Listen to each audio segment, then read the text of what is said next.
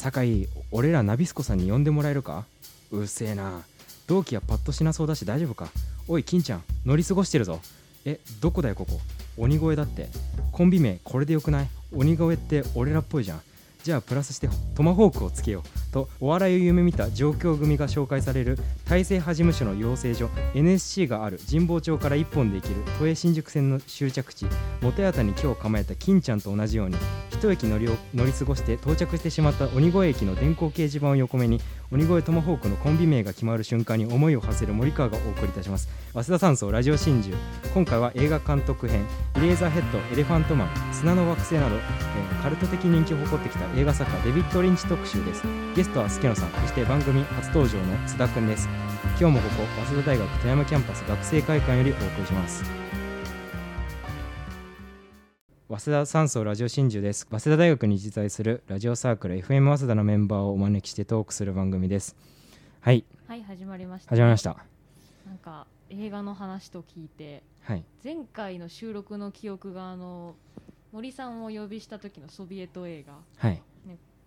タルホタルコフスキーだったんですけどはい。今日はそうですね。デビッド・リンチ。デビッド・リンチ知らなかったです。あのツインピークスっていう名前は知ってたんですけど、うん。あれデビッド・リンチの監督作品デビッド・リンチね確かねそうツインピークスとか確かあの小梅太夫が、うん。あのスッキリによく出ててはいはいはい。数年前ぐらいから半年に1回ぐらいあの新作の畜生を披露するときにうん。あの加藤もうスッキリ内では小梅先生みたいな崇め立つま立て祀られてるみたいなあ存在でなんか宇宙が膨張していると思ったら京野菜でしたみたいな畜生を披露したりして。そうそうそう。そうそうそう。やばい広げたくないなこの話。それをうん。加藤浩次が、うん。あのツインピークスを見てるよとかデビッド・リンチの世界観に強い近いんじゃないかつったら宮崎、えー哲也が「いやイレーザーヘッドに近いよね」とか言って。あの え待ってそんな そんな番組だったっけ？そういうのがそうあとジャクソン・ポロックとか言ってましたね。そのデビッド・リンチ特集ということで。はい。まあし主に助野さんがあのに話していただこうということで。うん。うん、今回のゲストこの方々です。はい、えー、FM 朝5年助野亮太です。三年代の津田です。よよろしくお願いします。お願いします。はい。そうですね。あの助野さんがあの今5人の映画監督の映画しか見たくないっていう時期に来たということで、はい、なるほどなるほど。その中の一人ですよね。そうですね。僕結構一大学入って1、2年間ぐらいは結構映画を見てたんですけど、もうなんかスパッと映画を見たくない気に入っちゃいまして、一昨年去年あたりから。言ってましたよね。映画なんて見ても何にも意味ないって。そう、え 映画なんかマジで意味ないと思っ見たんですけど。損する。そう見たら時間食うだけだし。見るだけ損する。って決意大使と思いながら。なんですけどちょっと今年ぐらいからまたちょっと映画を見出そうと思ったんですけど、その5人、えースパイク・リークリント・イーストウッドあとラース・フォントリアと、えーミハエル・ハネケと、うん今回話すデビッド・リンチ、うん。この5人の映画しかもう見ないようにしようと思って、うん。ブランクありますからね。そうそうなんですよ。それでその中からどれにしようかってなった時にとりあえずデビッド・レンチでまあまずかっていううん。うんうん感じになったということで、うんなるほどね、はい。そうですね。えちなみにそのデビッド・リンチにしようって思ったなんかあのこのこ他の監督よりは喋りやすいみたいななんかそういう要素あるんですか？あーそうですね。まあそれも結構あるし僕個人的に最初に多分その5人の中で見たのは多分デビッド・リンチが一番初め、うん。うんで結構こう映画を見ようっていうきっかけになったような監督でもうん。あるし、こう他人にこうおすすめする時に見てもらいやすいかなっていうのもあって、確かに。なるほどね。そうですね。他の監督は結構アート寄りというかそういう色が強い。うんまあアート寄りの監督トリアなんかトリアそっちハネケもそうかな、ん。でイーストウッドとかスパイクリはちょっとドキュメンタリーというかこう社会派な感じのある映画を撮るので、まあ臨時だけちょっと浮いてるかな。なるほどね。感じで結構多分映画を撮るというか若い人で今撮るってなったら結構デビッド・リンチに最初衝撃を受けた人多いようなイメージが。あそうなの？ではないんですか？わかんない。全然違うんですか？ね全然違うでしょ。マジですか？あそうなんですね、うん。何に影響を受けてたのかわかんないですけど。わかんないけど。いやでもなんかあのミステリーというかサスペンス映画の手法として結構、うん。なんだろう。見た時になんか逆に目新しさがなかったというか、うん。あこれがオリジンになってなんか日本のミステリーとの描き方とかうん。なってったんだなってのが分かったんで、そう。逆にそうですね。あまりに環境として手法が入り込みすぎてるっていうのはあるかもしれない、うんああ確かに、うん。確かにその僕たちは全然あの馴染みないですけどそれこそさっきツインピークスなんか多分日本でも結構バズった時期がある、うん。多分上の人は結構結構見てるると思います。わかるし、うんうんうん。それこそその最近コウメ太夫が出る時ツインピークスのオープニングテーマが BGM でるるようにな流れるんですよ、どんな出囃子どんな出囃子？うん。いやでもうん確かに近いかもしれない、まあ近いのかわからんけど。まあ近いような、まあでも手法が多分その自動筆記をしてんじゃないかと思ってうんうんうんるコウメ太夫自身が。うんうん。無意識なシュルレアリズムの方法論取ってるようなとこが考える前にまず書いて。とりあえず書き出し続けるみたいな、うんうん。コウメ太夫って方法論持ってたんだね自分で。いや、うん。いやでもあれは多分うんちょっと素では出てこないというか。うん。すごいです宇宙が膨張してるとは京野菜でした。いやあれやばかった。なんかちょっとね。なんか心理ってなんかこういうものなのかもしれないと思うっていうかいやめちゃくちゃ面白い、何が面白いのかわからないっていう怖さもあるっていうか。回収されてほしいけどねせめてね。そうそうしないそう。よね本当に、まあリンチもしないし、うんうんコウメ太夫もしないですよ。なるほど。そうなんかそはいのやっぱ似てるなとは僕も思うんですよ。コウメ太夫とリンチが、うん。こうなんかうん。リンチってすごいカルト的人気があって、うん。ちょっと難解な感じのうん。ある映画監督だと思うんですけど、でもなんかちょっと外から引いてみるとバカなだけなんですよそうそうそうそうなんですよね。すげえバカなんですよ、うん。うんうんうんそうですね。まあ長編今が10本撮ってるということで、うんあの皆さんは何を見てきましたかっていうのを一旦先に確認したいですね。そうですね、はいはい。あと私は2本見ましてブルーベルベットとあとマルホランドドライブを見ました。はい、はい。はい津田君は？俺今朝ブルーベルベット見ました。うん今朝見た。朝から。朝見た。朝からあんな朝何も食べないできつい。早稲田に行って見て。うん。おで今飯食ってラジオ、ーあーなるほど、うん。いいテンポ。えっ、と俺はえっ、とイレーザーヘッドエレファントマンブルーベルベットは見ててもともと。その後のを見て、えーマルホランドドライブとインランドエンパイアは3分の2ぐらい見て多分眠ってしまってるので。うん一応まあなんとなくは分かってます。大体あの、えー砂の惑星とツインピークス以外は分かります。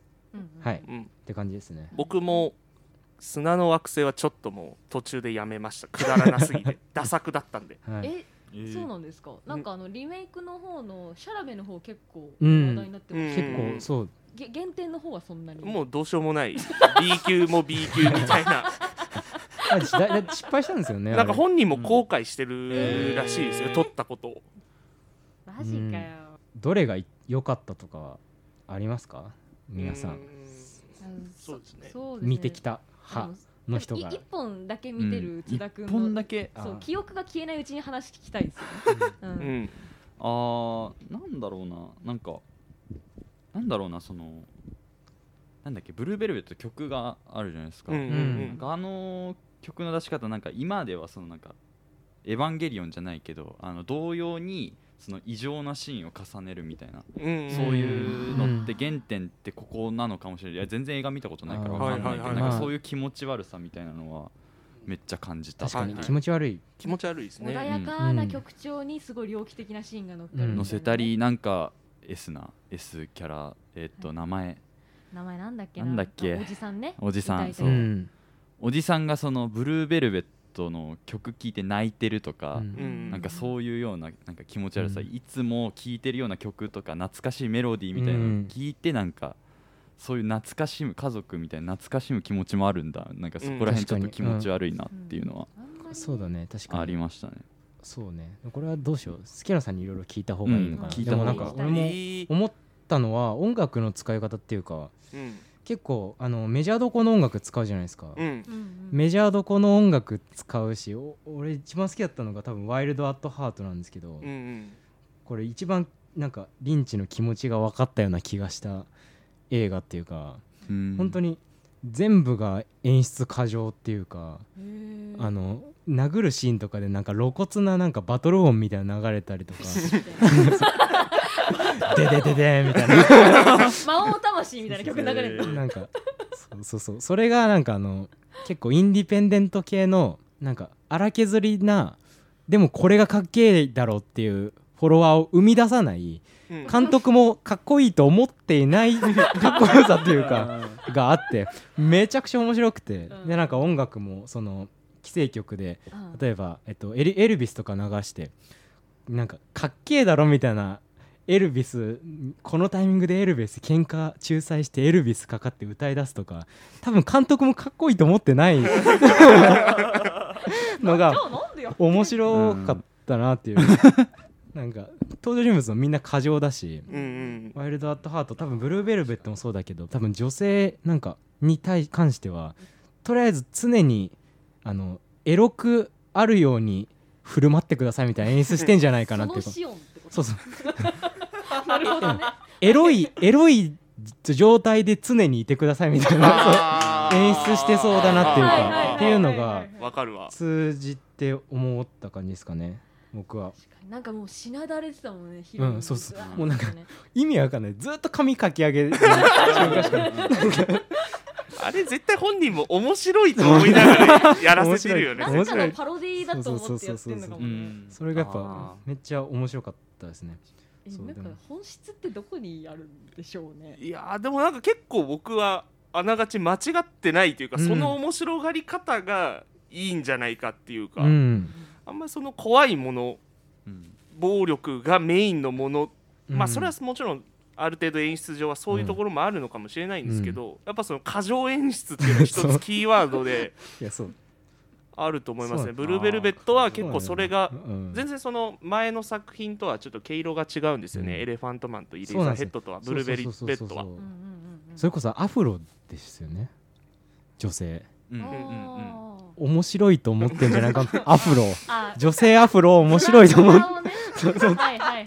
それは多分まあその時は気づかなかったけど他見ていくとずっとそんなことしてるからあ多分そんな気は。そうね。おもろいと思ってると思う本人は。本人は面白いと思ってるんだよな。しかかもワイルドアットハートでカンヌ撮ってんだよな。それがそれが面白いよね。なんでこれ撮ったんだろう そ よりに作品なんですか？ワイルドアットハートいやなんかそうまあ逃避行するみたいな男女あがー。なんだけどまあみんな変な感じだし。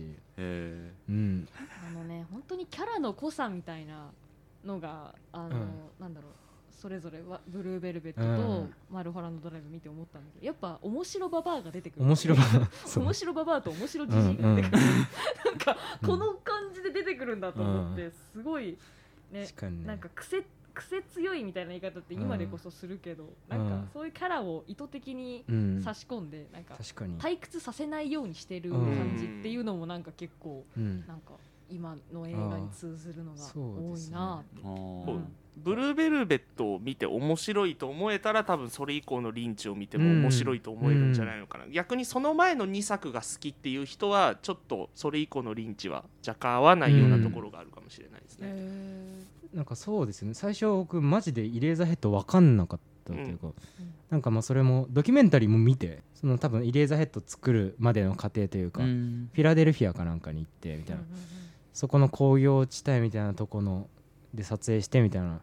あれマジで分かんなくて奇妙で本当にわけ分かんなかったけどなんか中期の方が全然面白かったっていうか、うんうん見てみたら。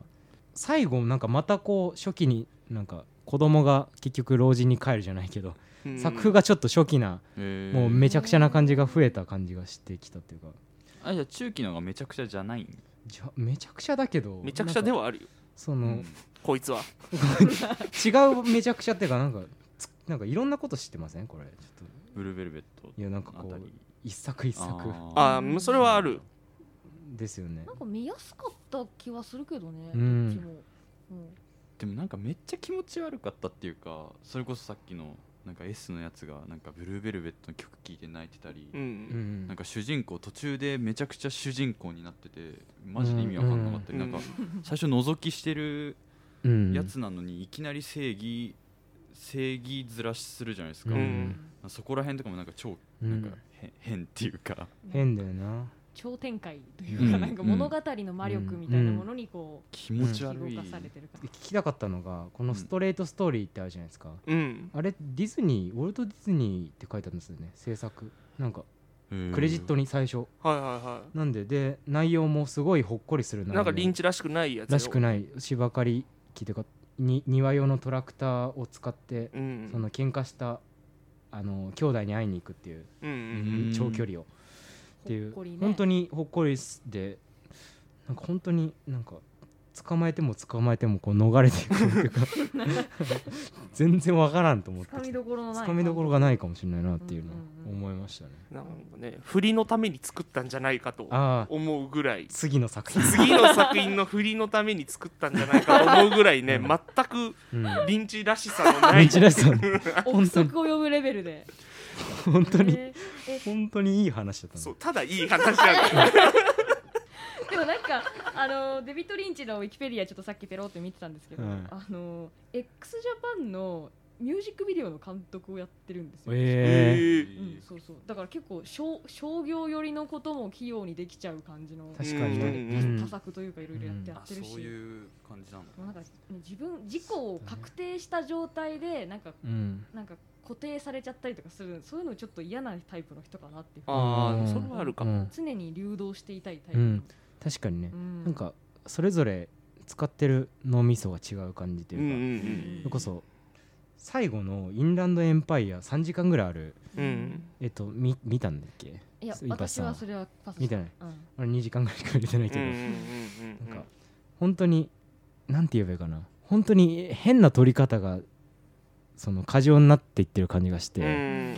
その例えば2人の会話のシーンとかも普通に撮りゃいいのにめちゃくちゃ接近して撮ってるっていうか えっと去年あの前話したんだけど一度上映禁止になった殺人者の一人称視点の映画なんだっけ？あった？アングスト、アングスト。うん。アングストで使われてたみたいな感じのうん。なんかめちゃくちゃブレブレだしうん。カメラも。うん。でー撮ってるからこのなんて言えばいいかな。結構もう巨匠じゃない？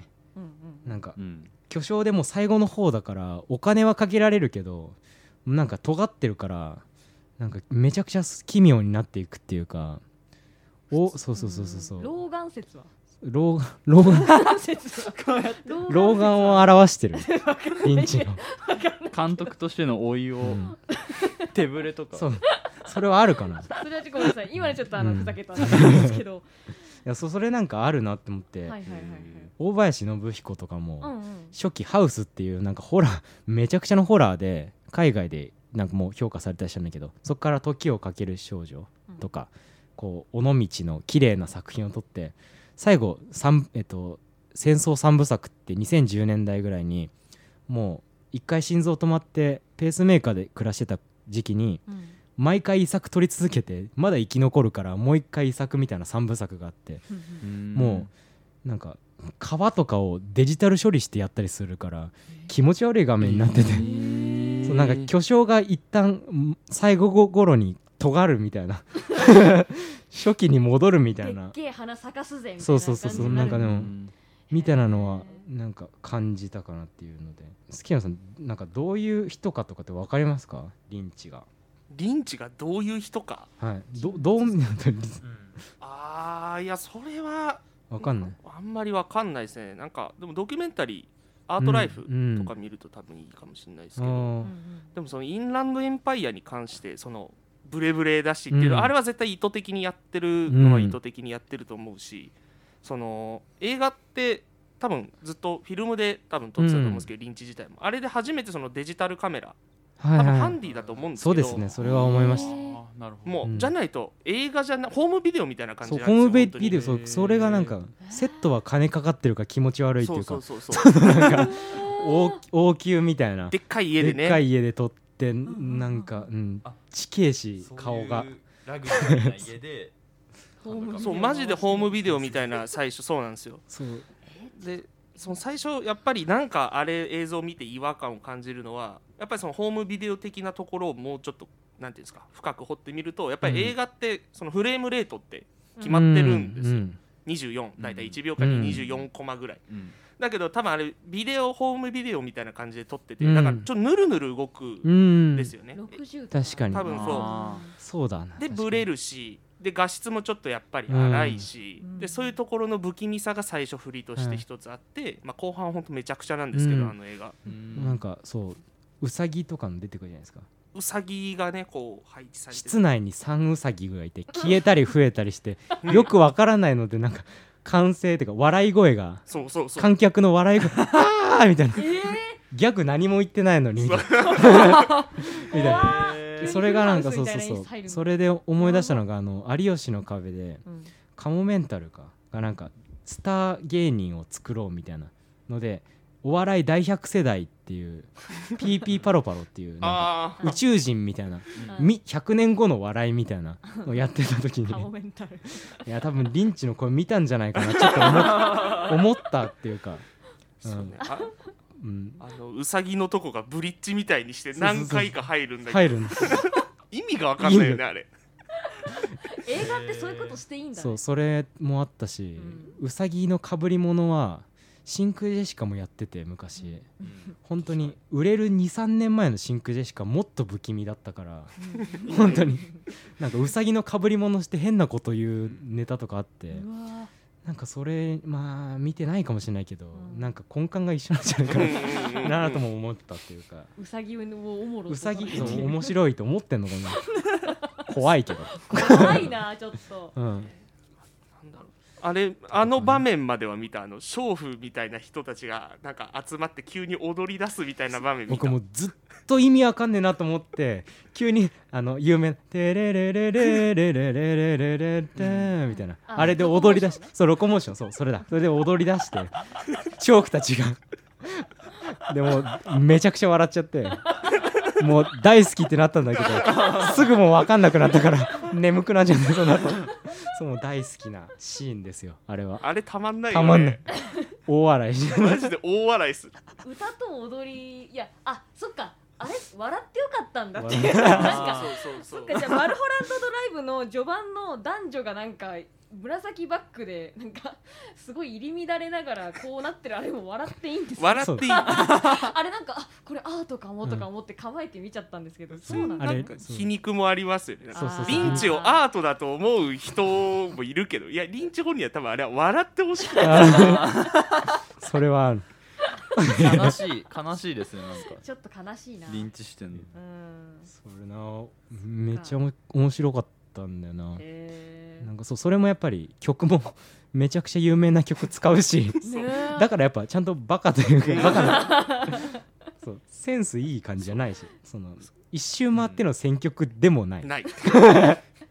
直球の直球。直感のバカをこれそうそう。あの「ワイルド・アット・ハート」も1曲目あの「イン・ザ・ムード」っていうそのあうんはいはいはい「テレレレテテテテ」ってうん。そこ大級から始まるうん。その時にもう俺はなんかなんとなく分かったというか。クールじゃないぞ別にって思って。見方が分かった感じがして、うん。こすられまくってるやつを使そうってそうるんですね。そうそうそうそういいよね。そう。たまんないよねああいうとこたろね。またまんないっていうか。なるほどな。とは思いましたけど、えーちょっとうんスケロさんおどれほぼ見ました？そうそうこの中で今レーススタートしたんですけど。そうですね。まあ全部見てないんだがもう飽きてやめちゃったのはデューンとストレートストーリー。うん。まあ、ツインピークスもちょっとえあの映画版みたいなやつは見てないですね、うんでも他は見たかな。でも一番面白かったやつとか、うん。面白かったやつちょっと23今話に出なかったものの中でも大丈夫なんですけどでもやっぱ俺は一番好きなのはインランドエンパイアなんですよね。やっぱりうん最後の作品、うんうんうんうん。その次まあでもやっぱブルーベルベット最初に見たし。ロストハイは結構難しいんですよあね。うん。なんかあのそね。それこそまあウィキペディアみたいな感じでこう概要を見たんですけどなんかコメディスリラーうん。あとまあドラマとか結構いろんなジャンルでこうやっていくうん作品監督なんですけど、うん。哲学からの引用みたいなうん。うんことをするみたいなことを書いてあったんですけど、うんうんうん。まあそう。うん比較的ふざけて、じゃあ一番ふざけてないやつ。一番ふざけてないやつ。と一番ふざけたやつ。多分インライドインランドエンパイアだと思うんですけど、うーん曲曲を知っておきたいあー、でもふざけてない、まあ、ストレートストレートストーリーはふざけてない。本当にふざけてるなんかちょっぴりへんてこななんかほっこりみたないんかもうなストーリー言葉で言い表せてる時点でもうなんか そっか。だって感動ものなんだから本当に最後まで。えー、なんごか500キロ以上芝刈り機で行くっていうおじおじいさんが。なんかどっかでどんでん返しがあることを期待してみると、違うよってなっちゃうんだ。いい話だなと思ってあれリンチって言われずに見させられたらリンチだと思わない、あこれリンチが取ったんだっていう笑いがある。そうそうそうえなんかそれ人目的ねうん。その人受けのために撮った。いやあるよこのあれあれ あ本当に確かにその川北さんですよね本当に、そのもう人を喜ばせたいがために人を傷つけてしまうことがある、喜ばせたい気持ちはあるっていうか。喜ばせたい気持ちでいっぱいの監督だから、そう多分エンターテインメント精神があるそう。うんでも伝わりづらかったりするのかな。そうそうそう。それが。え不器用めなところがあるんだな、うん。ああ本当ねそれがうさぎのかぶり物で通じてるっていうのは面白い。真視点ですね。真空ジェシカかもしれないデビッド・リンチって。あー。なんかそう考えるとめちゃくちゃなんか違和感が解消されていくっていうか、うん。あなんかその分かんないことを理解しようとする必要がないうん。監督なんじゃないって思えるよね、うん F ワードめっちゃ使ってたんですよ、あブルーベルベットあの、うん。デニス・オッパーがやってた役は使ってた、ずっとねうん F ワードずっと言ってて、うんうんうん。あなんかバカなのかなってバカかアートか分かんない、うんずっと。うんうんでバカっぽいところもめちゃくちゃあって、うん。そのでもバカとは言わせない何かもあるっていうか。うんやばさみたいなやのばさみたいなのそうなんだようんね。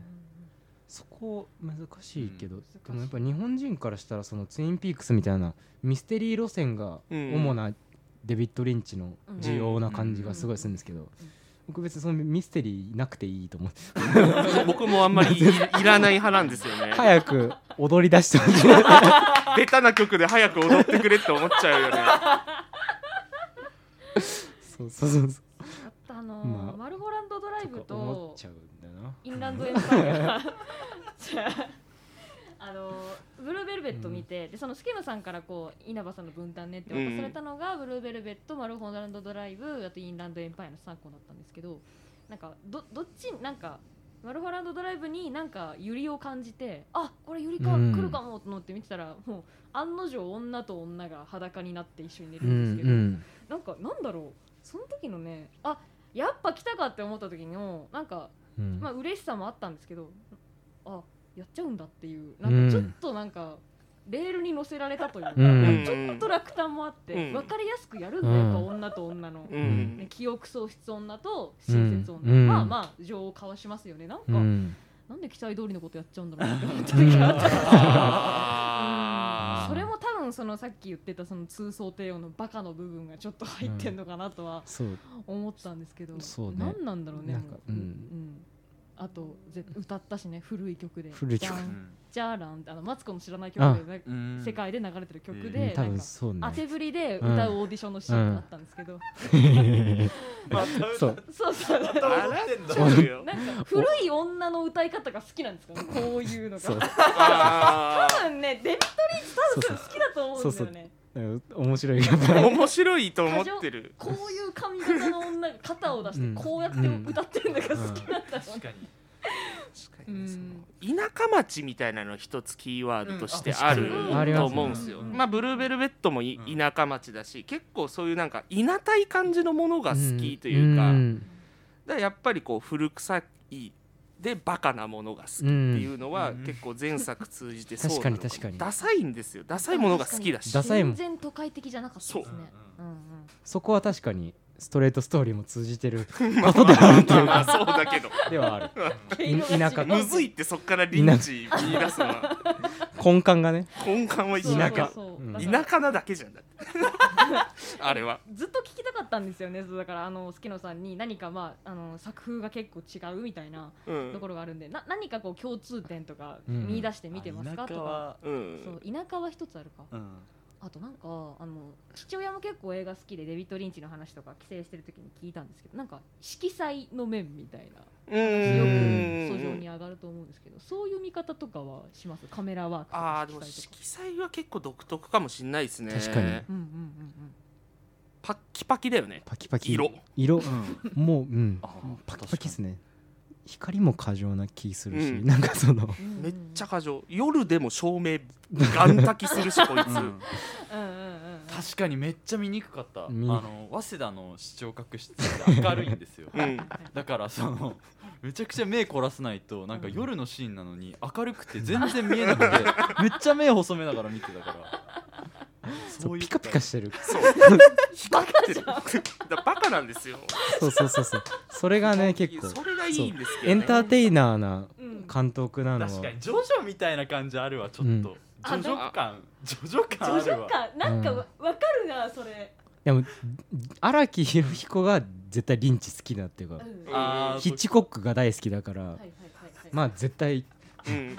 リンチは先ですけど多分 まあ近いよね多分ね。言葉言い過ぎ、うん。うんうんあの人見せすぎ、うんなんかポーズとか言葉とかそう。そうそうそうそう、うん。そう。確かにな。うんそうだね。うんうんうんうん。演技も変だしな。かもしれない。演技めっそう考えると、うんなんか好きになっちゃうかもしれないねこれ。ちょっと癖になるかも。なんかそう本当に人が見たらなんか突破ファイルっていうか あのはいなんかあのうっちゃんがやってるうん。あのゴールデンのその再現 VTR の番組があってなんかバカバカしさで突破ファイルと一緒だと思われるんじゃないかっていうかその。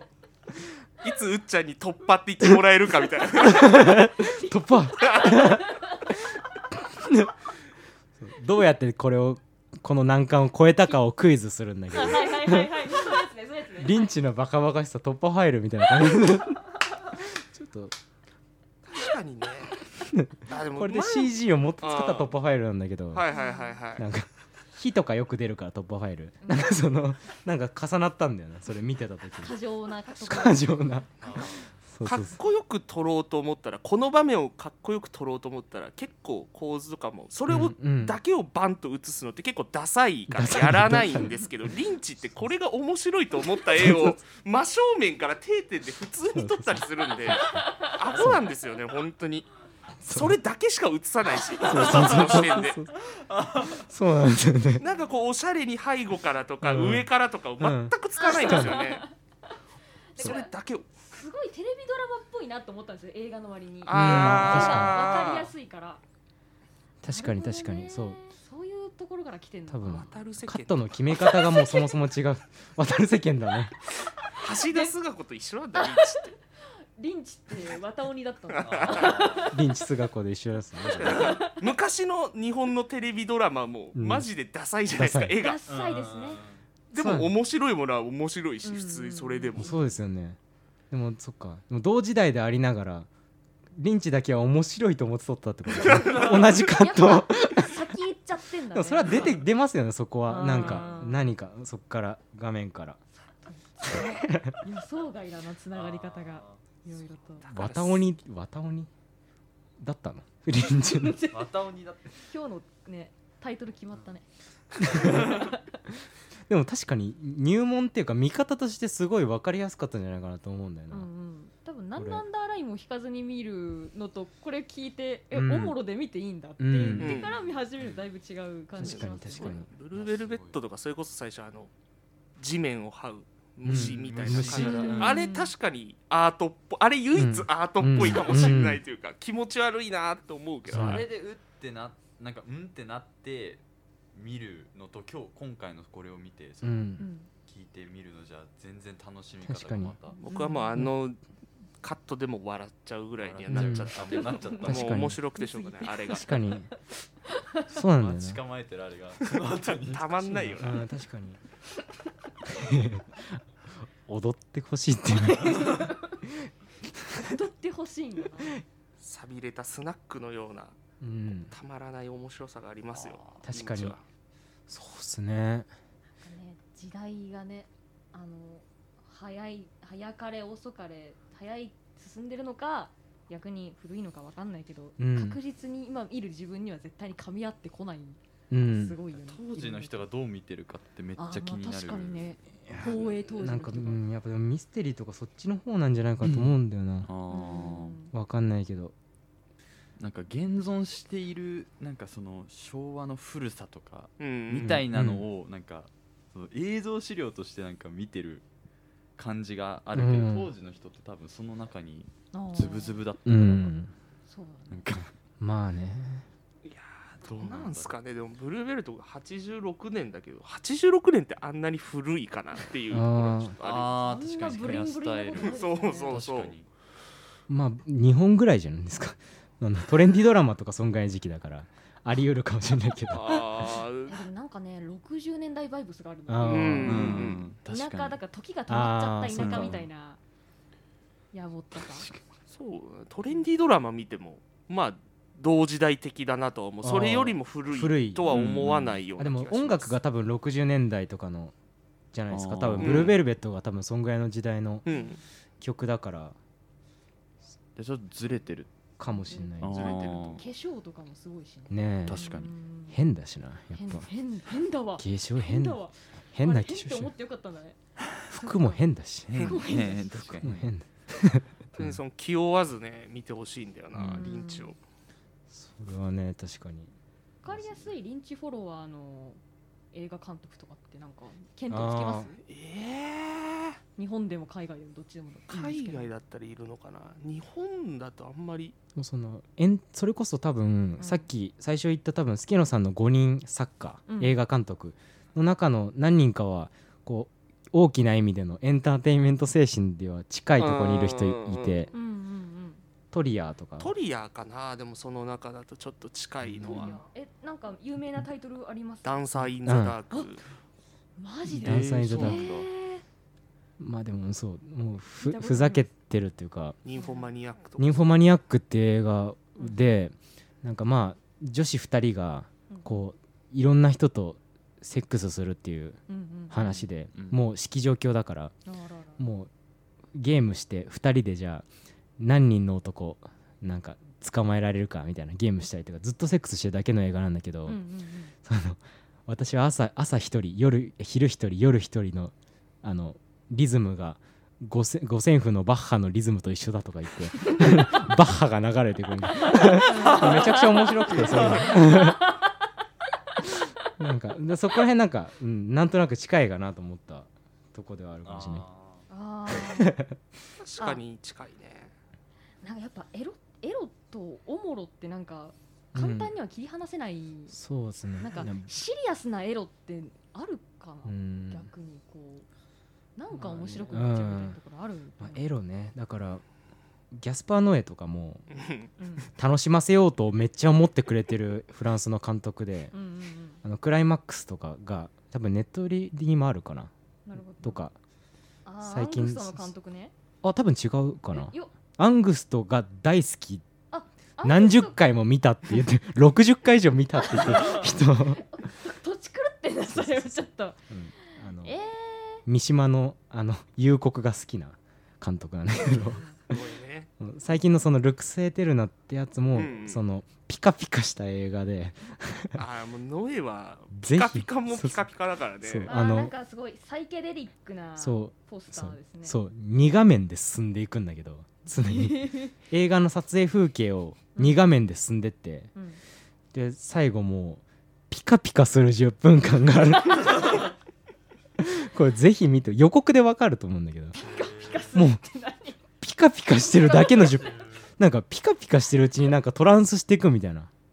うん。あーなんかそういう VJ のそうそうそう。一応まあなんかジャンヌ・ダルクの映画撮ってる。はいはい。で家系代っていうかまあ卓球にされててうんそこがこうなんかピカピカし続ける最後 10分間ぐらい。なんかよあれかな死の死のエクスタシーがこう、うん、映像うん、になっていくなんかもうそうな。んかうん。うん。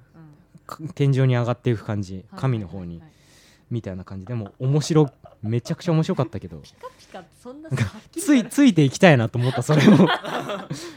見て思ってうん。たり記憶があって、はい。まあなんかそれをそれまあまあ彼がオリジナルかと思いきや最初なんか視覚に異常があるかもしれないので注意してくださいみたいなの出るんだけど、はい。はいそのね転換とかねあるそうその昔、えっと、松本敏夫っていう「バラの葬列」とかのあ見たことある。あうんうんうん ATG 系の監督が、仏教の、えっと、般若心経かなんかの文字をひたすら流していく10分間ぐらいのやつがあってそれの各文字が例えば黄色真っ黄色だったり赤だったり緑だったりがパンパンパンパンパンパンってなんか点滅していくだけの般若心経を何周かするみたいなやつとかあったから多分これ見てるなっていうノエの影響。